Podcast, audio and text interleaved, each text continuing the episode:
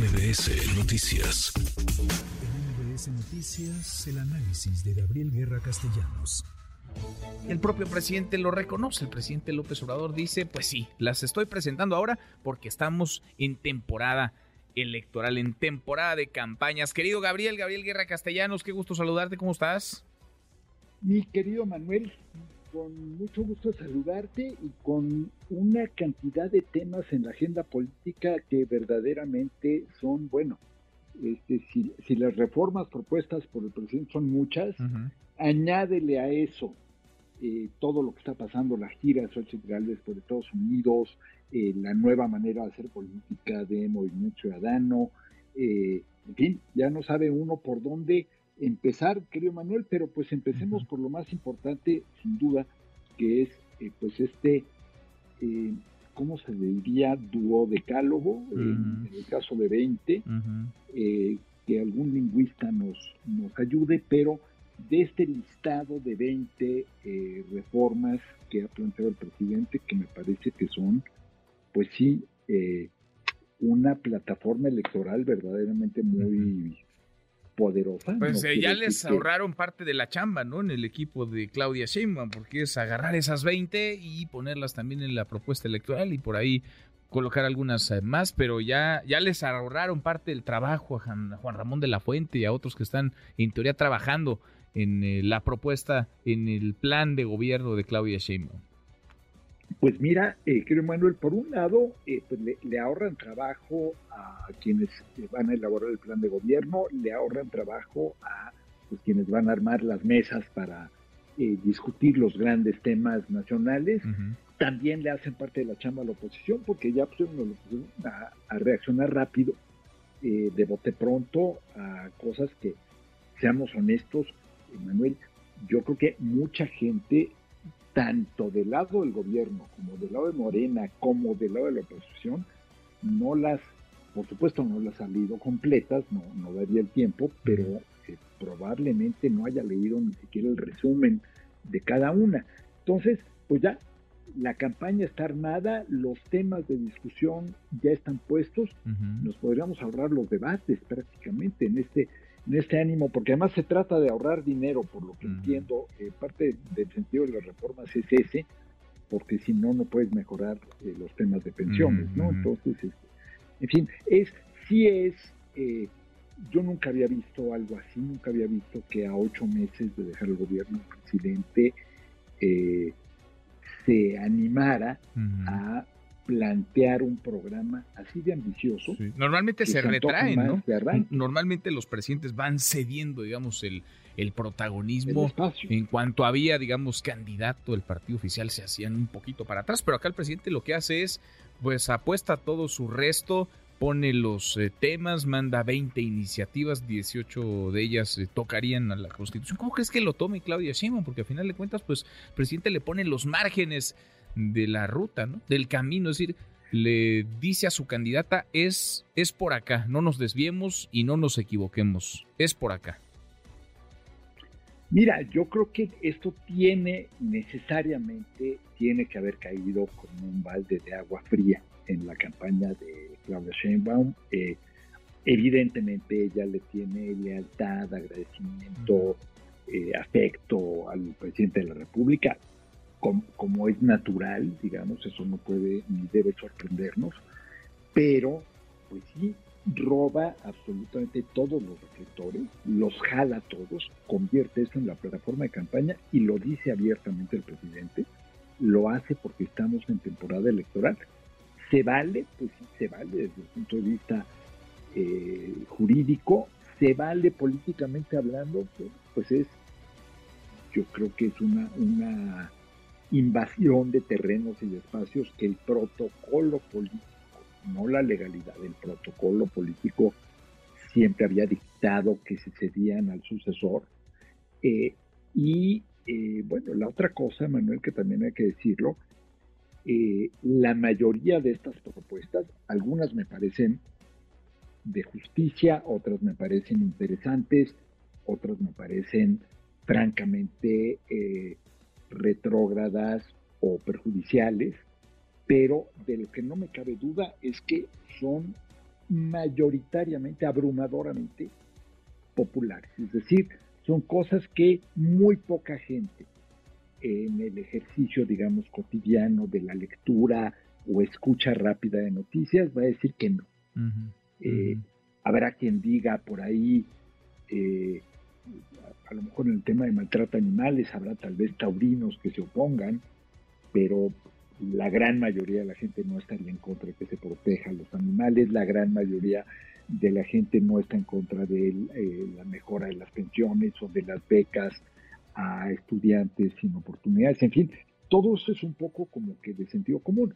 Falta el debate de cómo se paga, primero, y luego de por qué habrías de meter en la Constitución algunos temas que pues entran pues ni siquiera en leyes secundarias, Manuel, sino el Código Penal, la prohibición del fentanilo. A ver, este, es, si vas a hacer un apartado constitucional para cada droga que vas a prohibir, pues tienes que hacer una nueva constitución de que te gustan, 8.543 pues artículos. Oye, además, a ver, el fentanilo que tiene un uso médico que te dirían los expertos es eh, eh, insustituible, es, es, muy, es muy necesario. Pero, pero están prohibidas muchas otras cosas que en nuestro país eh, ocurren, suceden, porque hasta donde yo me quedé, las extorsiones, por ejemplo, pues están prohibidas, o, los, o los secuestros, o el robo a transporte de carga en las carreteras, o el asalto a los autobuses de pasajeros. Hay un montón de cosas eh, prohibidas y es letra muerta aquello. Es, es un esto... artículo constitucional para que no te encajen la propina en la marquesa. Imagínate. Exacto. Bueno, pero pero hablando, hablando, hablando en serio, Manuel, sí creo que es una plataforma electoral muy, muy potente, es decir, eh, creo que va a permitirle a Morena y al presidente navegar cómodamente de aquí a junio. Ponen, eh, le come el mandado a la oposición. ¿Por qué? Porque los obliga a reaccionar nuevamente. Pero tú, ¿quién es el candidato, Gabriel? Porque ya me perdí. O sea, ¿el candidato es Andrés Manuel López Obrador o, es Claudia Sheinbaum? quedaba, te quedaba alguna duda, Manuel querido, el candidato es la continuidad del proyecto. Ese es, y me lo, y, mira, me lo decía un simpatizante partidario de, Claudia Sheinbaum, que en todas las encuestas ciegas que hacían ellos antes de la selección de ella como candidata, ¿Cómo quisiera usted que fuera el próximo presidente de la República? Característica, la mayoría de la gente se pronunciaba a favor de un hombre mayor de ciertos años, con cierta experiencia, con canas, con un trato eh, más cercano al pueblo. En fin, era una especie de retrato hablado del presidente de la República, que tiene, hay que decirlo, tiene altos niveles de aprobación. Nada de eso quiere decir y esto es una, una, discusión que parecería innecesario hacer la aclaración, eh, pero, pero a veces la gente se va con la cinta. Que digamos que es popular no quiere decir que estemos de acuerdo con lo que se propone. Que digamos que es un planteamiento muy poderoso de campaña tampoco quiere decir que estemos de acuerdo en las propuestas o en que el presidente de la República, a ocho meses de dejar el poder, haga un planteamiento transeccional. A mí me parece, eh, pues, por lo menos invasivo eh, de, las esferas, digamos, de la transmisión del poder, y me parece delicado, porque coloca además a la, a la muy probable próxima presidenta, digo muy probable por lo que nos dicen hoy eh, las encuestas, hoy, insisto, pues la pone, la pone en una posición muy incómoda, ¿no? Porque además pues hay, hay un pequeño detalle que luego, que luego, que tú y yo recordamos eh, a veces cuando platicamos, que es la revocación de mandato. O sea, ¿qué pasa si eh, no se cumplen estos planteamientos y luego llega el momento de la revocación y entonces el autor de, esta, de este listado de 20 dice, pues me fallaron, traicionaron el proyecto. Es muy delicado, es muy delicado políticamente hablando creo que es un golpe maestro en lo electoral, en lo propagandístico, eh, y se roba la agenda. No, no es un distractor, hay discrepo de lo que dice Xochitl Gálvez. A nadie, eh, primero a nadie le daría tiempo a armar en tres días este, este, esta colección de, de propuestas. Pues es que muchas están refriteadas. Ya ver, la de Guardia Nacional, pues ya la vimos, ya la detuvo la Corte. La, de Ley Eléctrica, ya la vimos, ya la aprobaron y ya la detuvo también la Corte. Sí, pues tampoco es que haya una enorme novedad, ¿no? Yo creo que eh, las mañaneras nos dieron mucha luz de lo que buscaba el presidente. ¿Cuánto tiempo tiene hablando de, desaparecer órganos autónomos, por ejemplo? ¿Cuánto tiempo tiene hablando de una reforma al Poder Judicial para que los jueces, magistrados y ministros de la Corte sean, electos? Pero yo, yo creo que yo creo que no nos imaginábamos, al menos yo no, que eh, se fuera a plantear ya de esta manera, con esta formalidad que le da el anuncio del presidente. Y creo que, mira, hay muchos temas muy rescatables. Yo, yo creo que en la parte política social, mucho de lo que se plantea falta el cómo o el con qué, pero, pero en sí no me parece mal muchas de esas cosas. Hay otras que sí me parecen muy delicadas, como es el tema de la elección. Pero a ver, por ejemplo, en, lo social, a ver, reconocer a indígenas como sujetos de derecho, pues eso ya está, eso ya está en la, en la Constitución, o la pensión a adultos mayores y apoyos a discapacitados, eh, jornaleros, estudiantes en buena medida, y hasta digo con matices, pero ya, ya está. Creo que es fortalecer, mira, creo que es fortalecer esa parte, eh, reforzar también los apoyos, institucionalizarlos para que no sean solamente programas temporales. La parte de, pueblos indígenas y, afrodescendientes creo que es, pues sí está en la ley, eh, querido, pero, pero también creo que es letra muerta, es decir, para efectos prácticos y ahí está el ejemplo, que por supuesto no le va a gustar a quien nos escuche desde, desde el ámbito de Morena o del gobierno federal, pero bueno, ahí está el ejemplo de qué tan sujetos de derecho no fueron las comunidades indígenas en Yucatán este, para efectos del tren Maya. ¿no? Pues esa sería una, una, una, una, pregunta interesante. Yo, yo, yo creo que ellos mismos levantarían la mano y dirían, híjole, sí estaría todo dar que nos que nos consideraran como adultos, ¿no? Y que nos tomaran en cuenta en serio para las consultas. En fin, la parte de apoyos, eh, yo creo que México sí tiene un déficit, una deuda histórica con sus adultos mayores, con sus pensionados, eh, etcétera. La parte de desaparición de órganos autónomos. Las pensiones están este, topadas, ¿no, Gabriel? En 16 mil pesos.